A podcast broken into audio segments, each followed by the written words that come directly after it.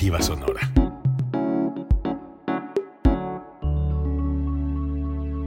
Código Libre.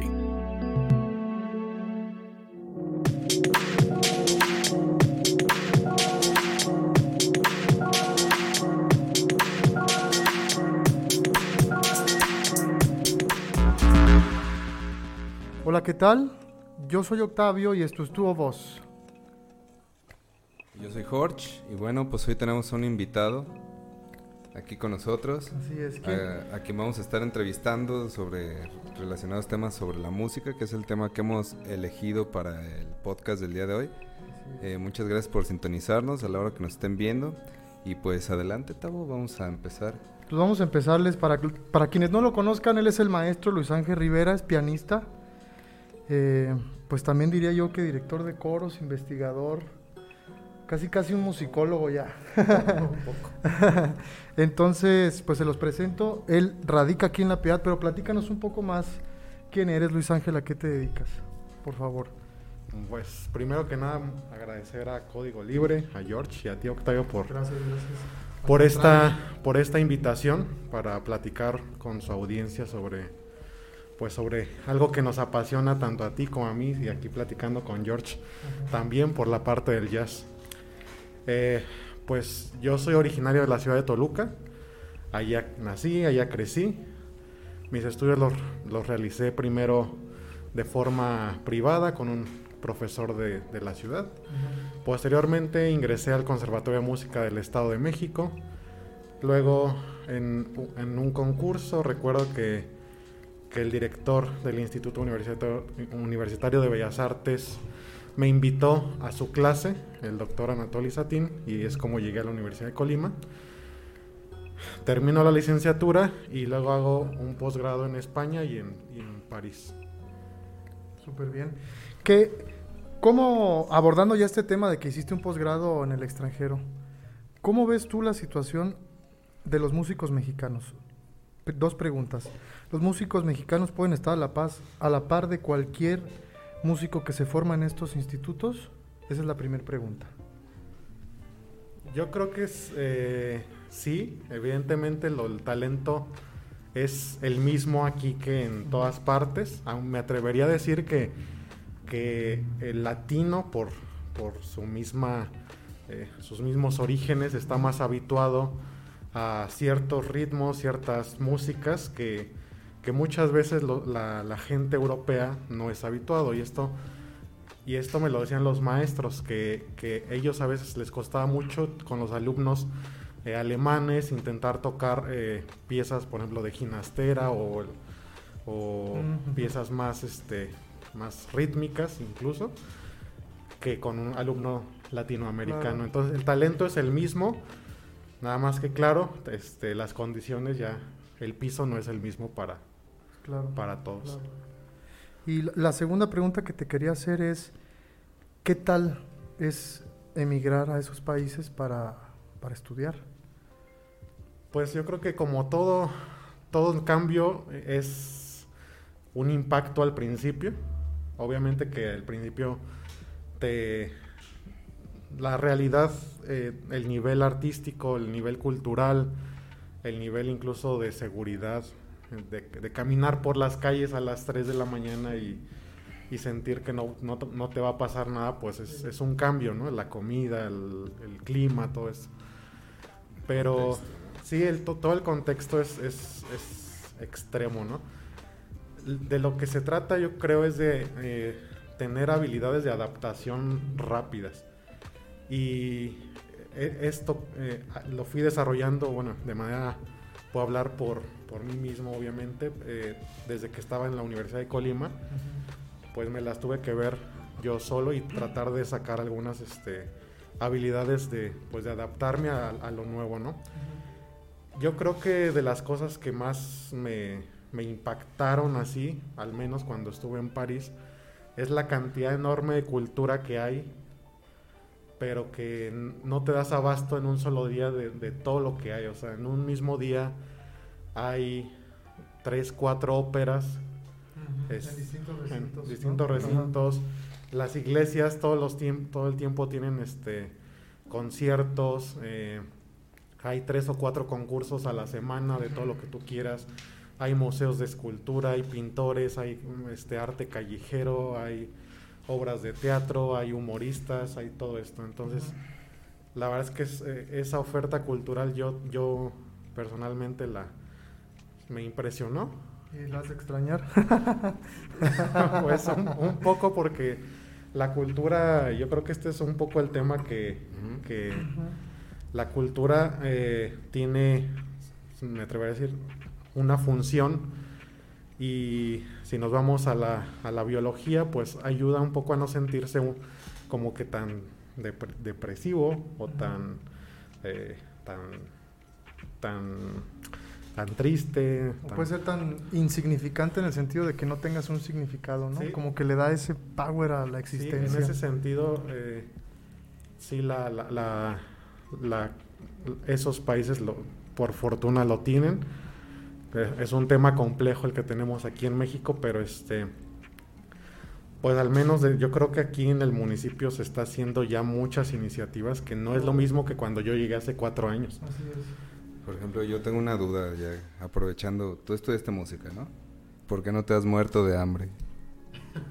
Súper buena pregunta, porque ese es un tabú completo, ¿eh? Ajá, sí, sí, sí, por eso te digo, o sea, no es acá como ofensivamente, ¿no? Sino porque es algo que muchos hemos escuchado, yo te veo pues bien, entonces pues alguien me mintió, ¿no? Alguien me dijo mal la referencia, ¿no? Sí. Ajá, a mí me da curiosidad. ¿Cómo, eh, porque uno dice, quiero estudiar música o algo por el estilo. Primero que te dicen es, te vas a morir de hambre, no, ese no, mejor estudia medicina, mejor sea contador. Entonces, ¿qué le puedes decir a, cualquier persona allá afuera que tenga la intención de estudiar música, que tenga esa inseguridad, esa incertidumbre? Esa incertidumbre que la sociedad de alguna manera transmite en ese miedo, ¿no? O sea, ¿cómo puedes, eh, digamos, vivir si eres alguien que decide conscientemente, pues, estudiar música? Pues yo creo que sí, es un tabú que no nos hemos podido quitar, pero no tanto tabú, porque también los datos duros nos, nos dejan muy en claro que las artes y las humanidades son las carreras peor, peor pagadas pero yo, yo creo que aquí la cosa, y no nada más para la, música, sino también para si, si, una persona decide estudiar cualquier otra carrera, es qué vas a hacer con eso que tienes. Riesgo, ¿no? Al final. ¿Qué vas a hacer con eso que tienes? O sea, puedes estudiar, por ejemplo, para ser, eh, no sé, profesor de primaria, pero puedes meterte a trabajar toda tu vida a un, a un, a un colegio privado, a un colegio público, pero más bien es como saber monetizar todo lo que uno aprende en la vida. Yo es lo que siempre les estoy diciendo a los chicos que he tenido oportunidad de, darles clase y que yo al menos traté de aprovechar lo más posible en la universidad, pero este siempre les digo, si tienes por ejemplo una clase de alemán en la universidad, pues trata de monetizar eso. Porque todo, todo, todo tiene que sumar. O sea, no creo tanto que sea la carrera, sino cómo... Al todo lo que aprendes es como, digamos, currículum, ¿no? Es parte de... La verdad es que es bien cierto el dicho, el que enseña aprende dos veces. A mí me pasó en la Ciudad de México que cuando comencé a enseñar en clases de música, mi solfeo, mi fluidez en primera vista, todo comenzó a ser más rápido. De repente todo hace clic en el cerebro. Sí, sí, sí. Eh, pues sí.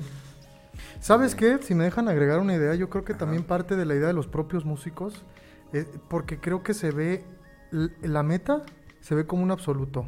O tienes éxito o eres un fracasado. O sea, como que no hay un punto medio. Y eso parte también de los músicos. O sea, el ambiente es... Ah, es como si estudiaras medicina y te dijeran, si no ganas un Nobel de medicina, no, e-, no, eres nadie. Sí, te quiero, estar, te quiero estar viendo tocar en, no sé, en la ópera de París. O sea, ese es para todos el, el éxito. O si no te vuelves viral, famoso. Ah, exactamente. Una gran estrella, este, te vas a morir de hambre, ¿no? Como músico. Pero yo veo que por ejemplo si hay mucho mucho jale como dices hay, hay muchas iglesias por ejemplo que solicitan músicos profesionales hay muchas bandas de distintos géneros que requieren músicos muchos artistas incluso famosos que requieren contratar no entonces al final yo pienso que que es un pues como cualquier otro como cualquier otra carrera digamos pues va a haber de dónde cortar dependiendo lo que sepas hacer, ¿no? Las cosas Pues que... sí, es, es saber qué hacer con lo que tienes. o sea, ni siquiera creo yo que es necesario o sea, tener tantos estudios como para, para tener éxito, bueno, esta palabra tan, tan, tan rara que es el éxito. Pero eh, yo al menos en, en- en mi círculo cercano he visto, mira, talentos que ganan concursos, que, que tocan en México, en Estados Unidos, en París, en, a- en Alemania, y están en sus casas sin hacer nada. Y que no te- necesitan sí. esa disciplina, ¿no? Que ya lo traen como... No, me refiero a que, a que no supieron al final de cuentas Ah, qué hacer Sí, sí, sí, con todo eso. con todo eso. Sí, ya Ajá. te entendí. Y por otro, otro lado hay este compañeros que también tuve que a lo mejor pues les costaba un poquito más la carrera, pero se han sabido acomodar. Sí, o sea, sí. por eso digo que al final de cuentas es qué hacer con lo que tienes. Es- Sí. Esa es la cosa. Sí, incluso en el canto, también para agregar un punto, yo tengo un montón de amigos que ni siquiera estudiaron en una institución. O sea, se contrataron al maestro de canto más fregón de, de la Ciudad de México, o al que les cayó súper bien en- en- a su voz, y los hizo avanzar a un nivel que pues están cantando en, en España, en. Alemania, y no tienen un título, pues. Ajá. Es lo bonito creo que también de la música, ¿no? A ver, tóquele. Usted dice que es fulano, a ver, tóquele, pues. ¿No? Es donde se, se ve. De, de hecho, este eh, no voy a decir nombres, pero, pero la ópera de México, no sé si ahora, pero hace unos años había todavía este las grandes estrellas a veces podían o no saber leer música. Sí, claro. Sí, sí, sí, es cierto. Entonces, este, pues es, un- es una cosa. Sí, o sea, cosa- al, al final el talento va más allá, digamos, de... No es algo que necesariamente uno encuentre en- eh, estudiándolo, ¿no? Hay, hay gente, por ejemplo, mencionar a alguien, yo- por ejemplo, John Lennon se dice que no era el gran virtuoso, sin embargo su talento radicaba más como en sus ideas, ¿no? En su creatividad, en su manera de escribir, en su filosofía. Y, y, pues es como reconocido como un gran músico, sin embargo no era como alguien que tuviera una gran habilidad o un gran desempeño, ¿no? En la música. Sí, al final el éxito en la música es, una, es un terreno peligrosísimo donde creo yo que intervienen más factores que el talento o más factores que el que dónde estudiaste o, quién te enseñó. O sea, creo que el talento, bueno, el éxito que yo he visto que o, mm, podríamos decir que la definición de éxito en la música es lo que los críticos digan que es exitoso. Es cierto. Totalmente cierto. Eso. Porque eh, hay tantos ta- talentos famosísimos aquí en México que, tocan muy bien, pero también hay talentos súper famosos que, que, que no van en ese... O sea, como que el talento y la fama a veces los rebasa la fama. Ajá. Sí, sí, sí. O Y sea, también es válido, o sea, no Sí, estoy, claro. no- estoy es diciendo sí, que, sí, sí. que, que o sea por ejemplo, negativo. Bad Bunny no es, digamos, un genio musical, pero sí es el, el- el más escuchado de Pues Spotify, es, el que, ¿no? es el que gana más dinero. y- Es el, es el más escuchado en todo Spotify y todo este rollo también de, de lo que lo, lo que digamos medimos cómo medimos que algo es bueno o es malo y toda esta subjetividad que existe en, en torno a la Sí. música y, y pues al misticismo en, en general de la música lo que me lleva pues a, a- a enfocarnos en el tema principal Ujú. que, que básicamente es cómo ha influenciado la música en el ser humano entonces, pues, ¿cómo, te- ¿cómo ves si partimos de la idea de qué es la música en sí? ¿Qué es la música? ¿Por qué hay tanto misticismo detrás? ¿Por qué la, la buscamos tanto como, como humanos que, que estamos dispuestos, no sé, a pagar un boleto de, de mucho dinero por estar en un momento que, que es súper banal, súper... Se va, ¿no? Ajá, que así como, como llega, se va, este, algo tan efímero, pues, como la música. Oye, mira, son varias partes. Creo que sería bueno este poder, aunque sea dar, intentar dar una primera definición de música. Eh, hay definiciones muy académicas, otras no tanto, otras son más románticas, pero eh, en principio la música es la combinación de sonidos y silencios a través de reglas de la armonía, el ritmo, etcétera, ¿no? Eh, como arte, creo que por qué nos gusta tanto no hay al menos desde el punto de, de vista de la biología, todavía los científicos no, no entienden por, para qué está la música en nosotros. Po- podemos entender que la habilidad del lenguaje existe para comunicarnos, ¿no? La habilidad de, no sé, de, de las, de las Escribir. emociones tiene una función biológica, protegernos. Esa es la función de las emociones.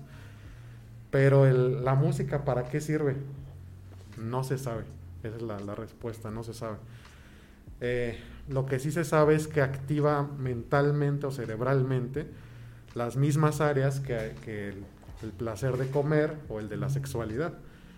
Entonces, este, yo creo que por ahí va la cosa de por qué no nos, por qué nos gusta tanto, porque cuando escuchamos música, ya sea que estemos poniendo atención en un concierto o lavando platos, este, Tanto en un estado contemplativo Sí. como, como, O pasivo, como trapeando. Yo hago Sí, eso mucho, güey. Cuando lavo platos, igual voy a escuchar una sinfonía. sí, Y estoy.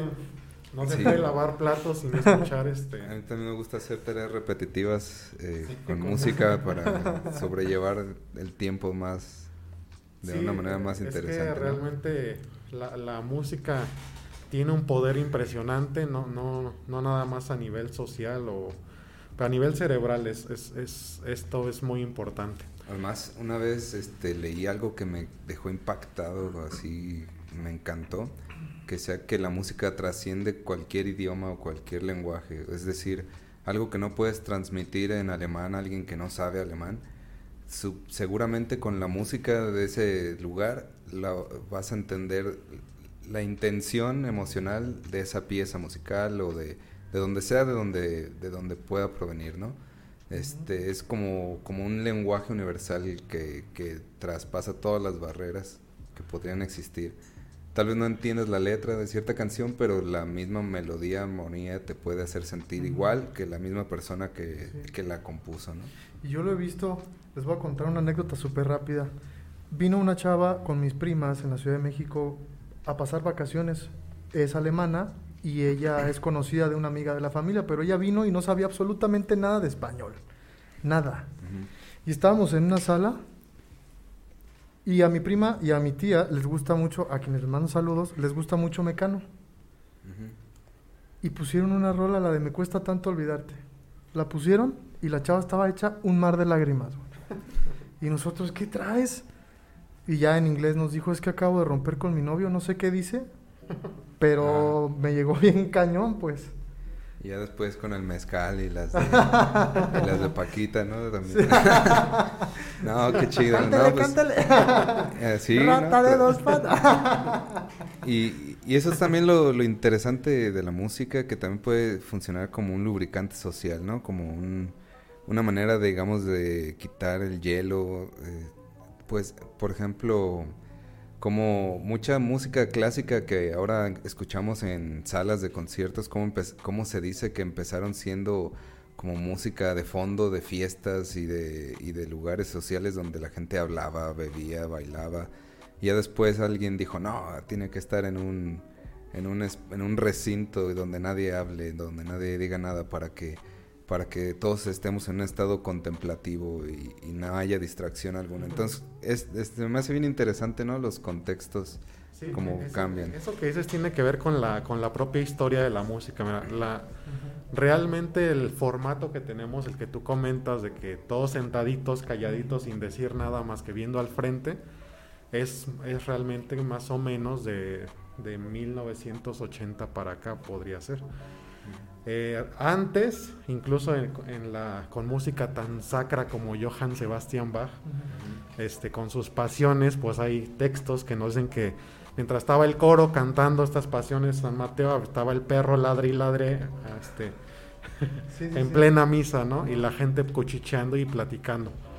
Luego en los conciertos de, de Mozart, un poco 100 años más adelante, pues la gente no estaba calladita, estaba gritando, estaba co- comiendo, estaba platicando. Eh, igual en los conciertos de, por ejemplo, de Franz Liszt, la- las personas, si algo les gustaba, no se esperaban a, a como a que termine la obra pa- para aplaudir. O sea, si algo te gustaba, era como, como tú dices antes, no había ni pop, ni reggaetón, ni... ¿Qué más? Es Ni- como los conciertos de música popular ahora, ¿no? Ándale, Estás sí. viendo a Coldplay y te gusta un pedazo y ¡ah! y te Sí, prendes. Y- le- le avientas ahí el calcetín, el guante o la, la- la ropa interior. De hecho, dicen que, no sé si había escuchado que Franz Liszt fue el primer rockstar de la historia. Sí, exactamente, porque la gente era, eh, o sea, causaba un furor impresionante. Y este, y ya, el formato actual ese tan religioso y tan... Tiene mucho que ver con la historia, sobre todo a partir de la segunda, de- de- de las guerras mundiales. Incluso la formación de orquestas tiene líderes en cada sección, pero esto viene muy del ejército. Entonces, muchos, muchas cosas son nuevas en realidad. Ahora se está buscando que romper con este, ¿cómo se llama? Este cajoncito, este, este molde. este molde y hay cosas interesantísimas, por ejemplo en Nueva York, donde tú vas a, a un bar, te pides tu, tu copita, tu vino, tu, lo que tú quieras tomar, y están tocando Vivaldi, ¿no? Y estás con la botanita, estás... Entonces eh, son otros formatos los que están buscando ahora y este a mí me parece súper... interesante, Sí, está sí. súper interesante. Regresar. final, yo pienso que lo interesante es como, como el contexto forma la manera en que entendemos a la música, ¿no? Mucho, mucho tiene que ver eh, el contexto social, en el, incluso en la manera en cómo creamos música. Se crea como para cierta intención y para cierto lugar y para cierto tipo de escenario, digamos. Por ejemplo, eh, yo no me, no me imagino una banda de rock eh, diseñando su, su concierto para tocar en, no sé, en, en- podría ser un ejemplo así burdo, en una iglesia, ¿no? Una iglesia y, y ahí tocar. Sin embargo, puede haber eh, contextos donde eso sí funcione. O por ejemplo, música de antro, reggaetón, en, en lugares donde no. O sea, al final la música de alguna manera la genera tanto el contexto social, más allá que ni el compositor, ¿no? Sí, Eh, sí, ju- justo, justo. Ajá. Porque estaba, eh, quería recomendar este libro, de una vez lo voy a mostrar, que es uno de mis favoritos, que se llama eh, Cómo funciona la música, de el autor es David Byrne, que es el, el líder de esta banda, los Talking Heads, Oh, que sí, sí, la sí, que toca la de Psycho Killer Ajá, y varias. Pero está interesantísimo el libro y, y dice varias verdades ahí que te vas como encontrando, como que le da un sentido muy antropológico desde sus inicios hasta la era de que le tocó eh, vivir, ¿no? Que fue como los ochentas Ujú. y la experimentación y todo ese rollo. y una de las cosas que me impactó cuando leí el libro es que desmitifica todo este misterio alrededor del artista, que al artista lo vemos como alguien que, que de repente le llega una inspiración divina de no sé dónde y entre todos sus, sus demonios y toda su luz se, se pone a componer algo inédito que nadie ha creado y así. Pero lo que dice el libro es que eso es un mito, que al final eh, lo que alimenta al artista al final son toda la gente a su alrededor, la gente, los músicos a su alrededor, que muchos de ellos nunca fueron reconocidos, eh, la gente a su alrededor que tiene ciertas ideas, ciertas filosofías, y, e- y toda esa gente alrededor va construyendo como un entorno social idóneo para que de repente le lleguen cierto tipo de ideas, cierto tipo de armonías o de instrumentos o de herramientas con las que crea algo para ese mismo entorno.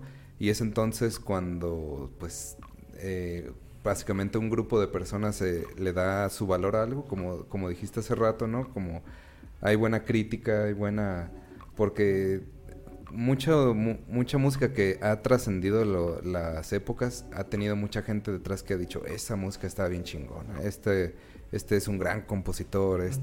Entonces ese reconocimiento que le da el mismo entorno al artista es el que lo hace digamos grande y trascendente no y es lo que hace que, que se quede ahí. A mí se me hizo algo muy interesante porque sí tenemos como esta idea de que el artista se ilumina de la nada, de, de la oscuridad hace una pieza majestuosa, pero muchos incluso como como Bach o etcétera se alimentaron incluso entre ellos, ¿no? Sí. Estaba leyendo que que no sé si creo que sí es era Bach o, o- o otro no me acuerdo que, que le tocó en sus últimos días eh, ver a un a un Beethoven muy joven, ¿no? Que lo fue a visitar. A lo mejor Mozart. Creo eh, más bien Mozart era Creo que Mozart. Mozart le dio clases Ajá. chiquitito. Que ya estaban las últimas, ya estaba componiendo sus El últimas. Ajá, el Requiem. Y, que en ese momento conoció a, a Beethoven y se quedó impactado, ¿no? Por su talento y seguramente ahí hubo una influencia que también hizo después a Beethoven hacer la música como Como la de la manera en como la hizo, porque seguramente tuvo la influencia.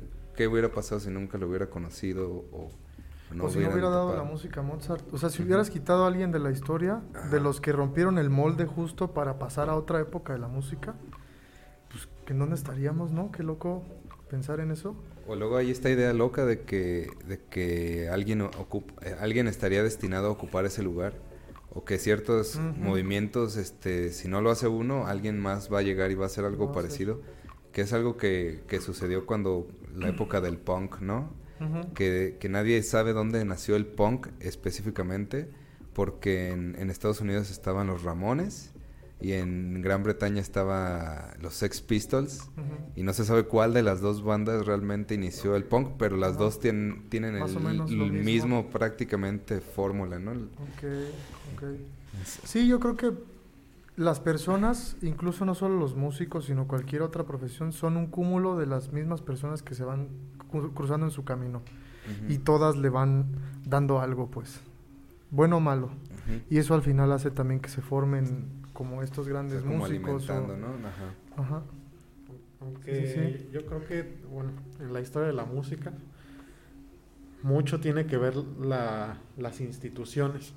A veces le damos muchísimo crédito a, a Mozart, que obviamente que lo tiene, eh, a Bach, que obviamente que lo tiene, pero las instituciones tienen mucho peso en lo que ellos creaban, porque a Bach se le exigía componer prácticamente una misa cada semana. Entonces, este, si no hubiera habido esta, esta institución, a lo mejor Bach hubiera descansado el domingo y hubiera compuesto hasta, hasta el siguiente mes. Y tuvo tiempo para hacer un montón de hijos. Sí, también.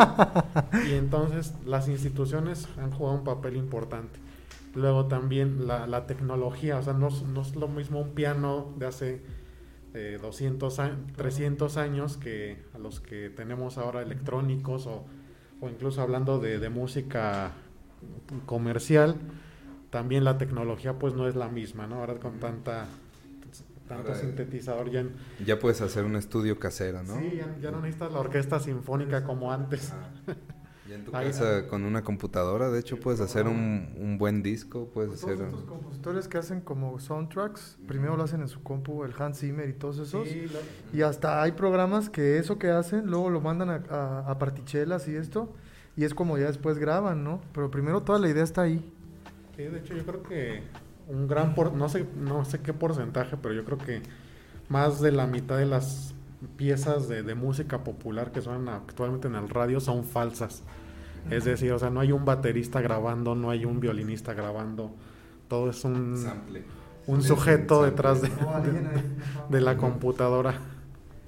Sí. Abonando a eso que acabas de decir, ¿hacia dónde crees que va la música? Porque yo he visto, por ejemplo, en las instituciones justo que dan esta música, por así decirlo, docta, que son los conservatorios, las escuelas de música, se están evocando a una música contemporánea que busca mucho lo subjetivo y lo experimental, por así decirlo, ¿no? De algún modo. Ajá, por- de algún modo. Y la música, por este otro lado, lo popular, pues no está buscando tanto eso, ¿no? Entonces, ¿hacia dónde crees que vaya de este lado la música, por así decirlo, clásica, la vamos a encasillar ahí que está mal, y la música de este lado, lo popular? ¿Cómo ves tú? Pues la, la música comercial va hacia donde el mercado vaya.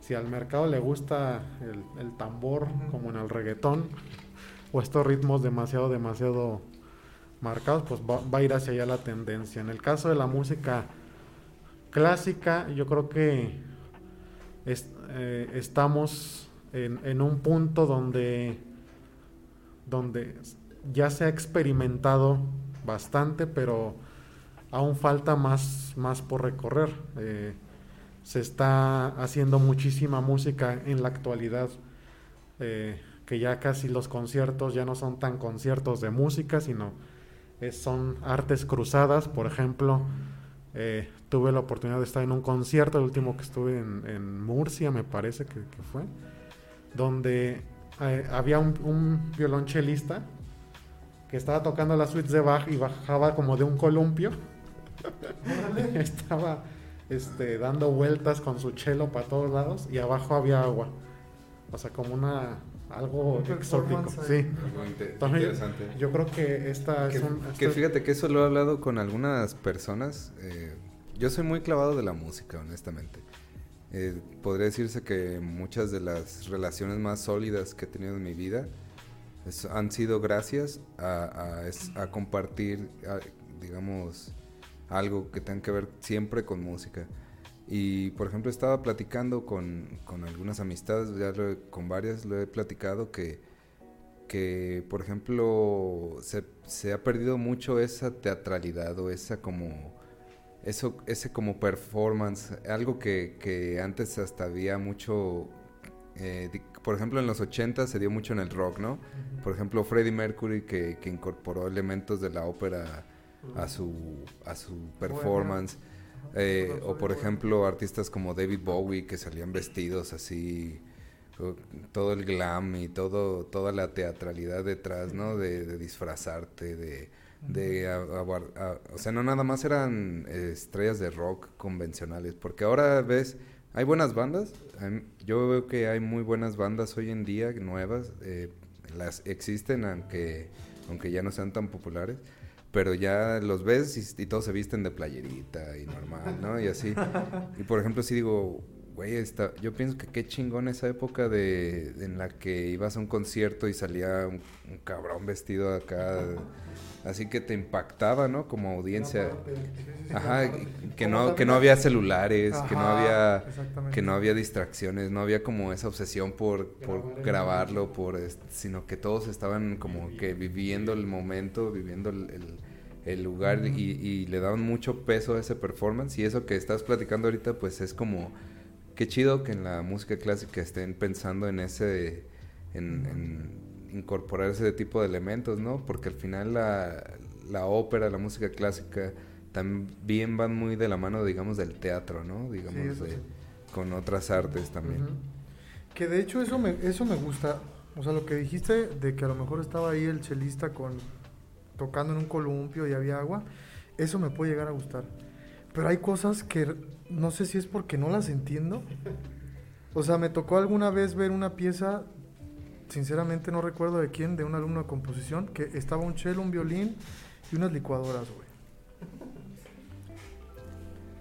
Y la verdad es que no le entendí y no me gustó. Y todos me decían, ¿por qué no te gustó? Pues que no me gusta. O sea, perdón, pero no me gusta, pues. Y siento que Donde necesitas... más bien lo abstracto, ¿no? El, Ajá. el ruido. Digo, toda ¿no? la música es ajá. abstracta, pero ahí necesitas conocer el por qué la hizo. Y ahí está el meollo del asunto. O como este a- artista, ¿cómo se llamaba? No me acuerdo su nombre. Que, que fue muy popular en los 60s, que hizo esta pieza de En Silencio. Ah, que, este, que- John Cage, John Cage, 433. Que tiene otras piezas súper abstractas, ¿no? Pero esa es una de sus más famosas en la que solo se sienta en el piano y ah, minutos, 33 pasa la hoja segundos. así cada compás, pero nunca toca nada, ¿no? Es un tema muy polémico en el arte. Yo creo que, bueno, en el caso de John Cage tiene, tiene hasta cierto punto su...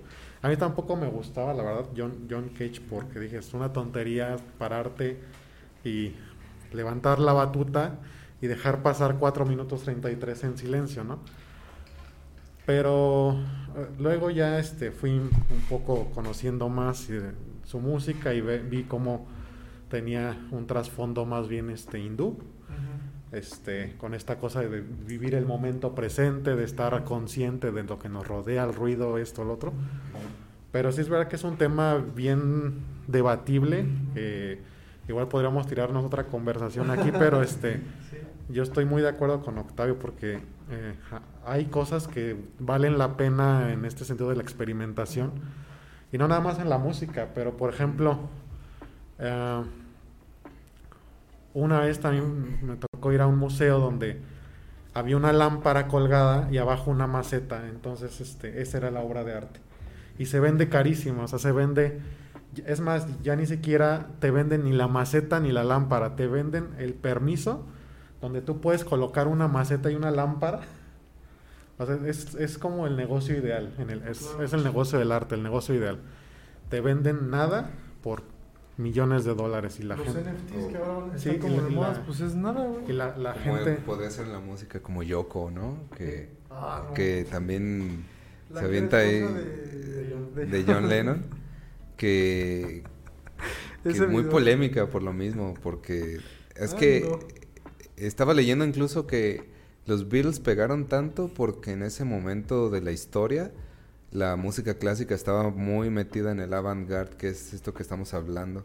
La música clásica estaba como en una idea de que yo me imagino eh, porque alguna vez un amigo me dijo es que ya no puede ya la música ya no va a ir a ningún lado ya todo se descubrió lo cual para mí está completamente incorrecto no Sí. pero puede ser que mucha gente llegue a esa conclusión y diga ya no hay para dónde ya todo se escribió ya todas las armonías ya las conocemos ya ya, se exploró todo entonces eh, métele silencio ya o empieza a hacer cosas raras con la música porque digamos se te acaban las ideas, la creatividad.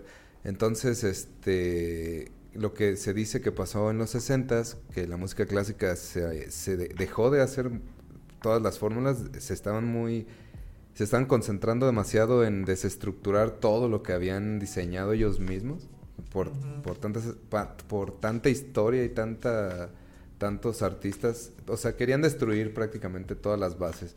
Entonces, eh, los Beatles empezaron a incorporar elementos de la música clásica con- convencional a su música rockera moderna.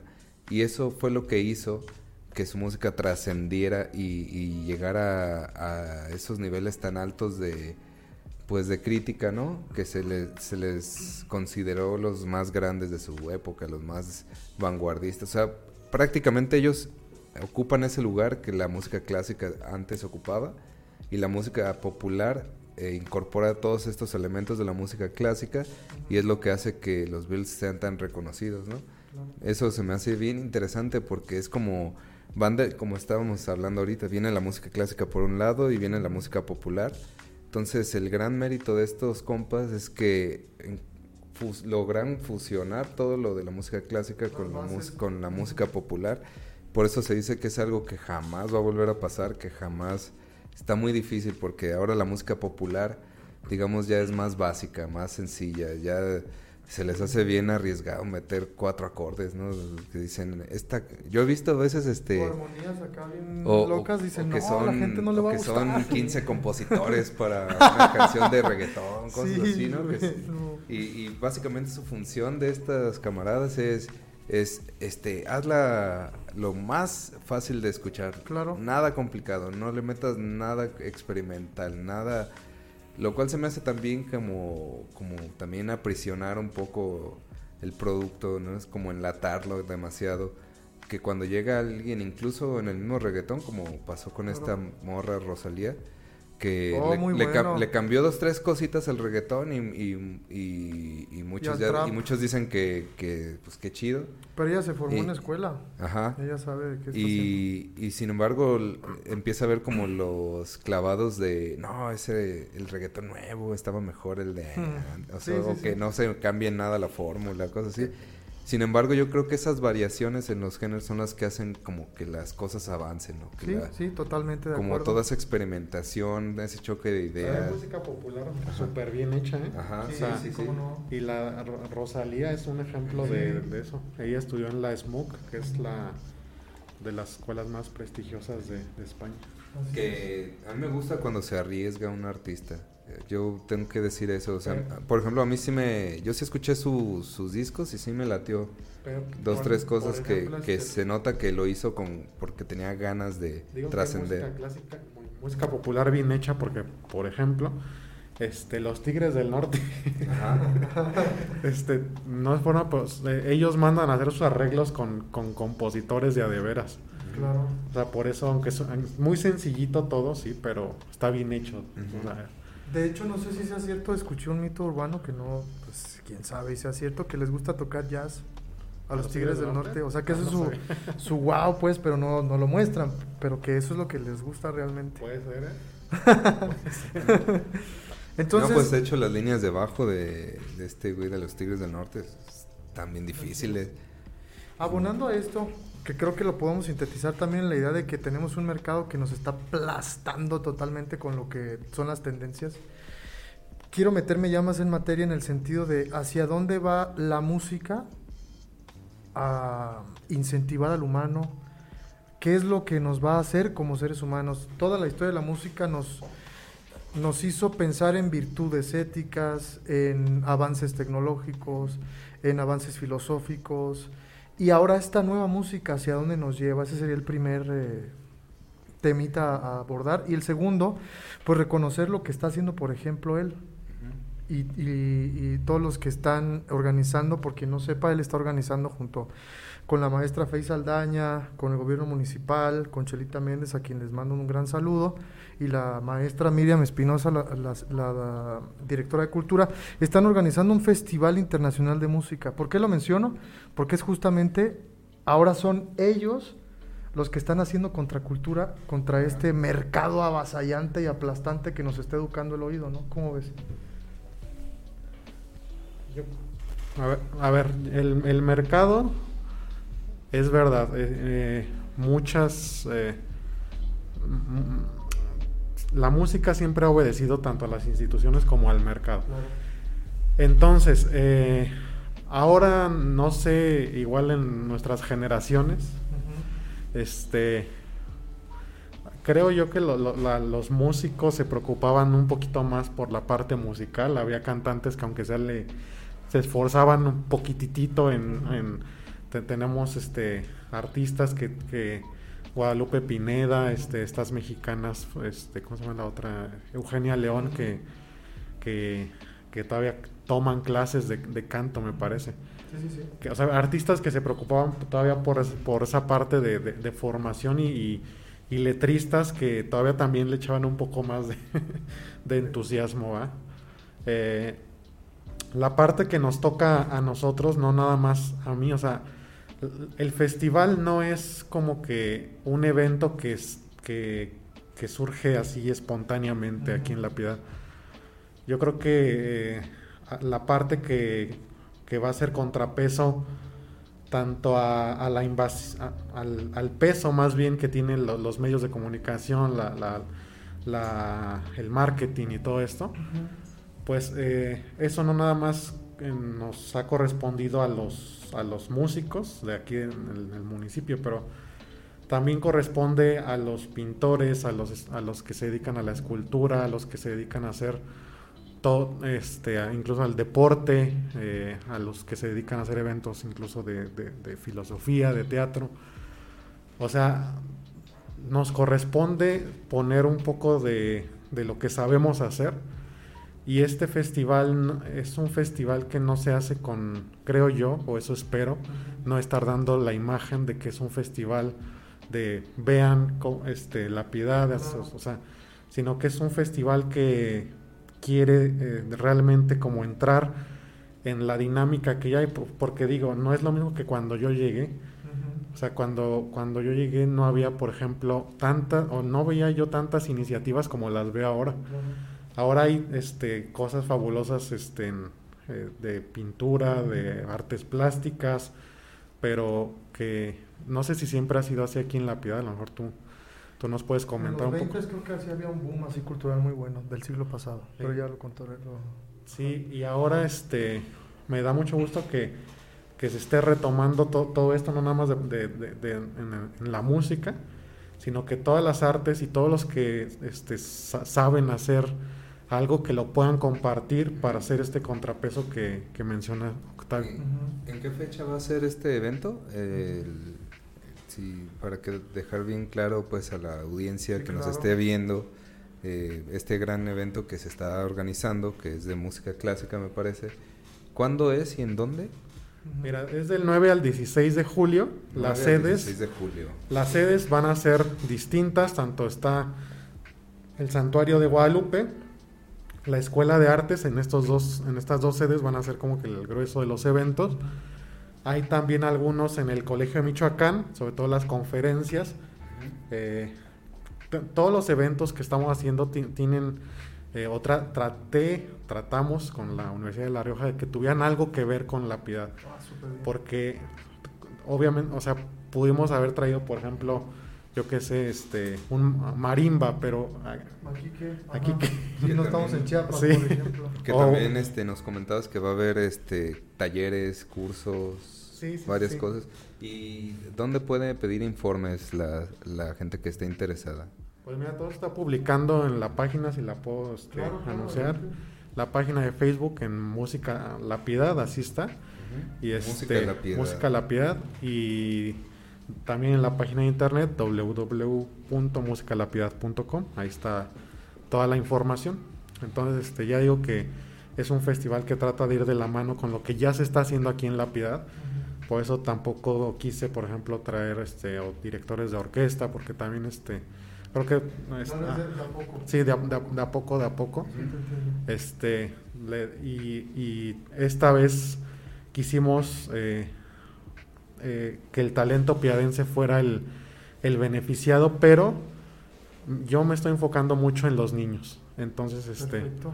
yo creo que la piedad en un, en un sentido estricto, su, su panorama cultural ahorita está co- para sembrar. Hay que Así es. sembrar. Todos los que hagamos arte, eh, música, pintura, tenemos que tener una línea así en los, en los eventos de, de teatro y todo esto, pero también en otra, una raíz en, en el sembrar. Yo Así creo es. que ese es el panorama que, que todos los artistas aquí en el municipio debemos tener bien claro para de ahí empezar a hacer iniciativas. Y ojalá hubiera un festival de pintura, y un festival de plásticas, y un festival de, de no sé qué más se me ocurre. Incluso Del- luego podrías aglutinar, es una idea, ¿no? Aglutinar todos en un solo festival. Pero obviamente por- se requiere más gente, más recursos, más todo, ¿no? sí, Ajá. para hacer algo más este transversal. Claro. por- por eso.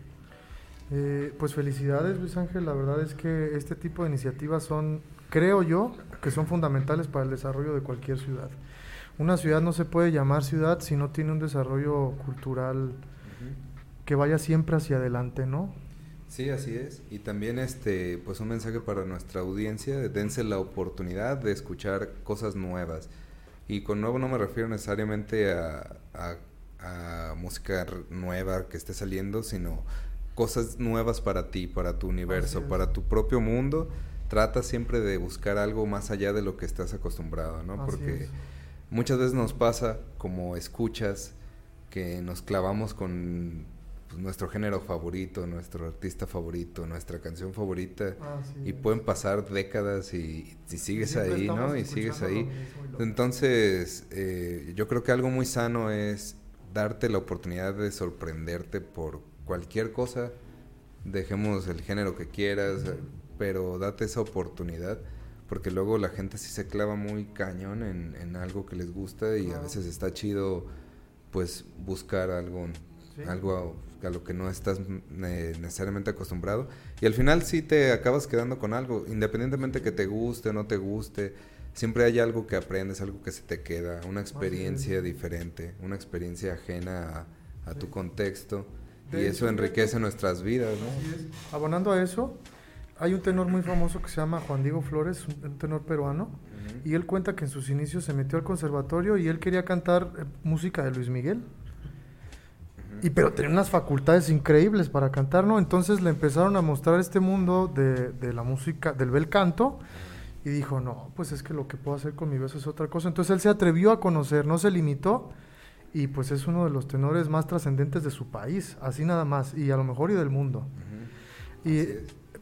entonces es muy valioso lo que estás diciendo, Jorge. De verdad, atrévanse. Para que se den un quemón, ¿nos podías adelantar, Luis Ángel? ¿Qué artistas o qué agrupaciones vienen para la piedad? Sí, eh, mira, tenemos la visita de cuatro países, que Estados Unidos, México, eh, España y Hungría. Este, entre los artistas eh, o las agrupaciones más representativas de este festival, pues evidentemente está la Orquesta de Cámara del Conservatorio de las Rosas, viene el concertino de la Sinfónica de Michoacán a tocar Vivaldi. Eh, eh, esto también eh, es... Para quienes no sepan qué es un, corche- un concertino. Ah, Ajá, porque sí. luego la- estamos hablando entre Sí. gente que sí sabe, pero... El Ajá. concertino es como es el digamos el violinista principal de la orquesta que se encarga un poco de ayudar al, di- al director en cuanto a la al poner orden en, musicalmente hablando. es como el violinista principal, el segundo en jerarquía después del director. Este, y vendrá el, el, el concertino de la Orquesta Sinfónica de Michoacán, que es el, podría decirse que es el mejor violinista que hay en el estado. Y pues a- eh, esto es gracias al- a, la generosidad del- del rector del Conservatorio de las Rosas, maestro Raúl Olmos. Saludos, gracias, felicidades. Muchísimas gracias a, a a- a él y eh, a, a la maestra Chelita también que, que ahí nos, nos ayudó con, Nos- con. Sí. acercándolo y así, ¿no? Este viene la, la doctora Emok Ush, que ella actualmente vive en, en Hungría. Este mucho tiempo vivió en México, entonces la, la invitamos precisamente porque conoce el contexto mexicano, pero ella no vive ya en México, vive, vive en Hungría. Eh, viene también el estudio de ópera de Bellas Artes, que eh, les interesó bastante el proyecto a los directivos y, pues ellos decidieron también eh, sumarse a, a esta, a esta Padrísimo. iniciativa. Eh, creo yo que, que es una bendición para, para, para el municipio, me atrevería a decirlo así, de que, de que podamos tener a estos artistas y que de la como en, en la mañana decía el, el- el presidente que a veces la piedad se- o todo Michoacán se, se relaciona con algo peligroso, ¿no? Siempre que, que invito gente aquí a, a venir me dicen y no matan. Sí. pues, Sí, así tienen esa percepción. Pero la verdad este- es errónea. Sí, la, la verdad es que No todo Michoacán. Sí, está no, no, no. Y también depende de dónde te muevas, ¿no? Pues Claro. si, si Sí. te mueves en bares de mala muerte, pues seguramente Y vas a es encontrar la violencia. yo creo que es- esto ayuda a- a- al municipio a cambiar esta imagen del Michoacán, este, que nada más hay, hay violencia y corridos y no sé qué tanto. Bueno, quizás es un tabú muy, un- un- una etiqueta muy, muy, Despectiva, muy amplia o muy despectiva quizás. Pero este, yo creo que en la piedad tenemos esa capacidad de organización y, y pues ojalá aprovecho para invitar a, a- a la gente que, que pueda apoyar iniciativas artísticas que lo hagan, que no se tienten el, el bolsillo claro. para, para, para apoyar este cualquier tipo de inicia- in- iniciativa artística, sea eh, ambiciosa, sea más modesta, pero todas son muy válidas y hay que, pues hay que apoyar todo el, todo el arte, ¿verdad? Así es. Y todo el también gracias a todas las empresas que se sumaron para los patrocinios, al municipio, a, o sea, a todas las voluntades que lo están haciendo posible. Muchas gracias. Pues como ven, si nos vamos despidiendo con... A mí me gustaría despedirme con una frase, ya ustedes deciden una frase, un pensamiento, lo que ustedes quieran decir. Yo lo único que quiero decir es una frase de Friedrich Nietzsche que dice, la vida sería un error sin música. Así es. Ujú. Sencillita y concisa del buen Nietzsche. Pues, ¿algo que quieras decir para cerrar? Pues nada, es invitarlos a todos este, a que se sumen a, a estas iniciativas. Los esperamos. eh, vean la programación de la, del, del festival en la, en la página Música La Piedad de Facebook. Ahí estará toda la programación. Los invitamos a que nos acompañen en, en, los, en las masterclass, en los seminarios, en los conciertos y, y entre todos este, hagamos que este festival este, cobre tradición y este, es- este festival es de todos los piadenses. Muy bien. Ok. Jorge. Eh, bueno, pues eh, un saludo aquí a Talina, que Paquita Rodríguez, que nos escribió, nos puso la autenticidad y genuidad, y genuidad no se compra, es el mérito propio que ya que ya se da en la, en la naturalidad, algo tan difícil de conseguir hoy en día. Un pensamiento, saludos. Gracias, saludos Eh, también. pues escríbanos, eh, vamos a seguir yo creo platicando más de estos temas, Claro. de- sobre todo de, de la música hay mucho que abarcar, Así es. muchísimo, muchas épocas, mucha... os- no podríamos parar. Eh, Hay una página eh, que se llama Every Noise at Once, Que te hace un mapa un mapa de todos los ¿De la historia de géneros que no todos los géneros que hay en. Spotify Órale. y, y es impresionante porque, por ejemplo, luego hay gente que... eh, hay gente que tú le preguntas, oye, ¿qué música te gusta? no, pues yo escucho de toda. Pues claro que no, es Ajá, no es imposible escuchar todo. Y cuando te metes a esta página que, que te comento, les comento, eh, pues prácticamente ahí están todos los géneros que existen en Spotify, todos. eh, puedes encontrarte este salsa alemana, por ejemplo. Ok, y, ok. y pu- puedes eh, encontrarte ba- música barroca, música regional mexicana, música tradicional italiana, música electrón- electrónica tal, eh, indie rock, eh, por ejemplo. En- Entonces ya te metes tú a, la, a cada género, digamos, y ya te abre otro mapa de todos los artistas de ese género. Y lo que a mí me impacta, o por lo que yo lo traigo, es que es imposible escuchar toda la... Yo creo que ocupas unas tres vidas o Más, más, yo creo. Más. para poder escuchar toda la música que se ha creado en el mundo. Y cuando menos toda la que está grabada, porque mucha de la música también... Pues mira, ya, ya necesitas una vida para la parte occidental y necesitas Ajá. otra para la parte oriental. Sí, Sí, sí. entonces- India, Japón, China, Turquía tienen una, una tradición musical impresionante también. Y hoy en día con el internet, pues ya tienes prácticamente todo al alcance de unos clics.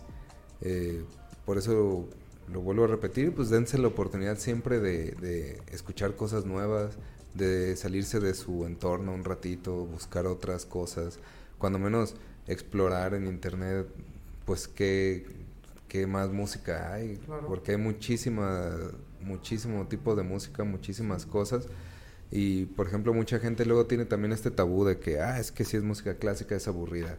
No, Pues claro que no, date la oportunidad, este, Los pensamientos más hermosos que yo he tenido en mi vida, o los más altos, o los de la moralidad más alta, por así decirlo, siempre han sido escuchando música clásica. Ajá. Siempre, siempre, siempre. Los sueños más grandes, no sé. Entonces dense la y oportunidad. por todo el esfuerzo también que conlleva poder ejecutar música clásica. Yo Ujú. imagino que la gente que viene, pues es gente muy talentosa, Sí, muy preparada. gente muy preparada, muy académicamente muy estudiada, entonces pues dense la oportunidad. Un día que no vayan al antro y vayan a otro lugar, no se van a arrepentir. Sí, está Entonces, muy padre. Pues muchas gracias Pues por muchas- venir. sí. Eh, te agradecemos y pues vamos a seguir aquí. Ves, sí, vamos a seguir hablando de música, yo creo, Claro, puede ser que sí. en estos días que vienen. ¿Alguna idea o algo que quieras agregar? Pues nada, más agradecerte George, agradecerte a ti también Octavio por esta invitación y ojalá que, que este, que este, eh, esta, es- este programa y sirva para eh, pues para hacer esa vía para, para los artistas y, y también para eh, esas personas que pueden eh, apoyar las iniciativas culturales en el municipio. Nada más, yo creo. es lo que- Muchas gracias. Muchas graas por Muchas tu gracias. presencia, tus Y a palabras, los tu que- y a los que estuvieron aquí en la al tanto de la transmisión y los que lo verán en el futuro. Así es. Muchísimas gracias por, por escucharnos. A la raza de Spotify, Apple y todos los que están ahí, gracias. Gracias. bueno, pues con esto nos despedimos. Eh, yo soy Jorge Yo soy Octavio. Luis Ángel Rivera. y pues esto es tu voz. Nos vemos el jueves a las 7.